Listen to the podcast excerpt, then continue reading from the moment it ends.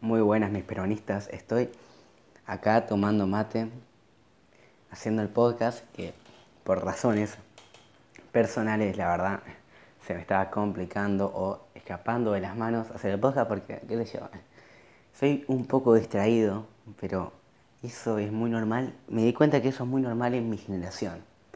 Seguramente los chicos, les pibes que, les pibes que me escuchen, que me escuchen, sean bastante de mi edad, ¿no? Como de menos de 20 años. Yo le iría calculando por ese rango.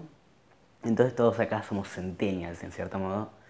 La definición de centennial para un viejo choto sería como una persona que nació con la tecnología, que fue con la tecnología desde, no sé, los 5 años hasta la actualidad, que es lo que somos, sí, es verdad, los millennials, por ejemplo, no nacieron con la tecnología, pero vieron el avance de la tecnología, como podría ser el que venía antes del MP3, ni puta idea.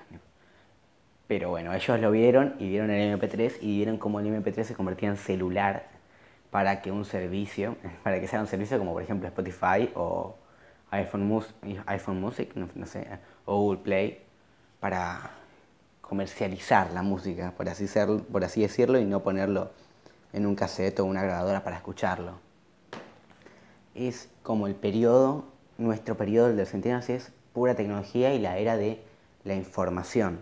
Vivimos toda la era de la información.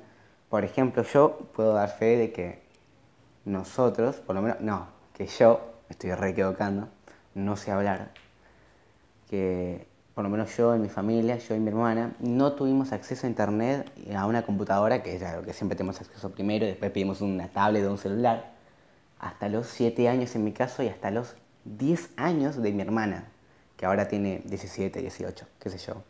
No, no sé la edad de mi hermana, no me juzgan. Porque obviamente, no sé, 2012 habrá sido, 2013, lo primero que hicimos fue ir a patearle el culo a Nick y a pedirle una cuenta de Mundo Gaturro, que está remuerto, pero es como el comienzo. Vos ves una película que te, que te conecta totalmente con un juego que en ese momento era Mundo Gaturro. Después se fue desarrollando con otros juegos que yo jugué o canales que todos conocemos como Germán, hola soy Germán, que hacía muchos sketches, actualmente solamente hace juegos, ¿no? Que están muy buenos, hay que decirlo. Soy una persona a la que le gusta jugar a Germán. Me encanta esa frase machista que tiró, que fue buenísima, que me encantó cuando dijo eso, yo dije, mmm, unas ganas de matar a una mujer. Siempre nos hacemos esa pregunta de, che, ¿por qué no nos podemos concentrar los millennials? Yo creo que nos podemos concentrar y que personas que no abran paso un avión, ¿sí? personas del tercer mundo miran para arriba. No sé si se escucha. Hermoso el avión. Ojalá que se caiga. Siempre nos ponemos la pregunta de ¿por qué no podemos tener buena memoria? Obviamente gente que sale de la regla y tal vez chicos que no son de la tecnología o que son muy, muy estudiosos. Si sos muy estudioso debes acordarte de todo, pero la mayoría de los jóvenes no nos acordamos o no tenemos buena memoria, pero somos ancianos con la poca memoria que tenemos.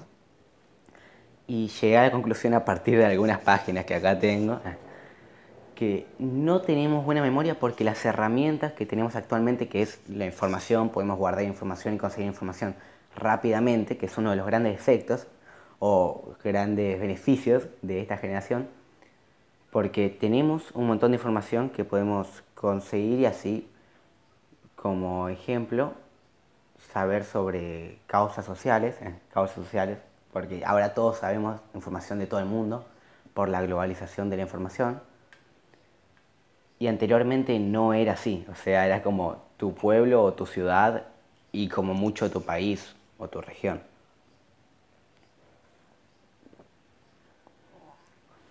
Es lo positivo de la información actualmente, que todos tenemos acceso a toda la información, excepto la del gobierno, esa la tiene la Indeki Néstor Kirchner que está remuerto. Y lo malo es que se demostró de de sobreexcitación mental porque es como todo el tiempo recibiendo información terrible eh, que a veces no podemos controlar, que muchos humanos no pueden controlar, entonces somos muy muy... muy...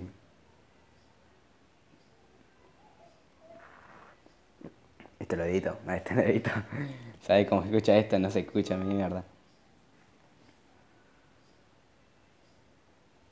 Muy obsecuentes, aguantada, muy obsecuentes a la, la carga sensorial. Como que, che, no puedo tolerar tanta información, no la puedo resistir. Y esto porque viene una información descomunal a comparación de las anteriores generaciones y por eso tenemos diferentes problemas en las diferentes generaciones. Es como nos ponemos a comparar y decimos, ah, no, pero nosotros tenemos sobrecarga, sobrecarga sensorial, decía. Y el otro nos dice, no, pero yo trabajaba 19 horas al día. Es como que salimos perdiendo un poco, ¿viste?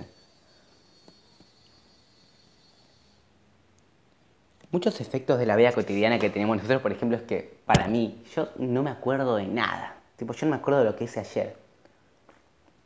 Como dice Bart en un fragmento de Los Simpsons, no me acuerdo de lo que hice ayer por culpa de la televisión y toma un poco de gaseosa o algo así. Ahora me pasaría lo mismo, pero no me acuerdo de lo que hice ayer porque estuve viendo 10 perfiles de Instagram, 1000 tweets, 90 videos, y el, como el 50% de las cosas es un violador, que se quema el, que se quema el Amazonas, que se quema eh, Australia, que se mueren koalas. Tremendo, tremendo. Arre, Pablo Agustín.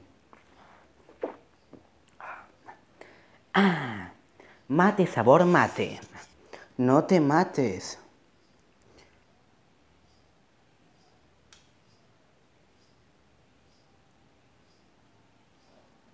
Muchos adultos siempre habrán escuchado que le dice, che, esto te va a provocar un montón de problemas en el futuro, pero no es verdad, o, no totalmente, porque en realidad la información es almacenada en otro momento, no es que después de los hijos que vieron, que nacieron después de, del dos, los hijos que nacieron después del 2000, los hijos que nacieron después del 2000 van a tener mala memoria, sino que porque tenemos unas herramientas diferentes y no las no necesitamos acordarnos de todo, porque ya se acuerdan de todo de nuestras cosas la Google, OnDrive, Google Drive, lo que vos quieras. Yo, por, por ejemplo, ahora estoy leyendo algo, como preguntas en una página de Google Drive, tipo, es verdad que tenemos mala memoria, pero eh, se ve que en el futuro no va a ser tan importante la programación como muchos mayores piensan cuando notan a sus hijos en una escuela técnica, sino que se ve más importante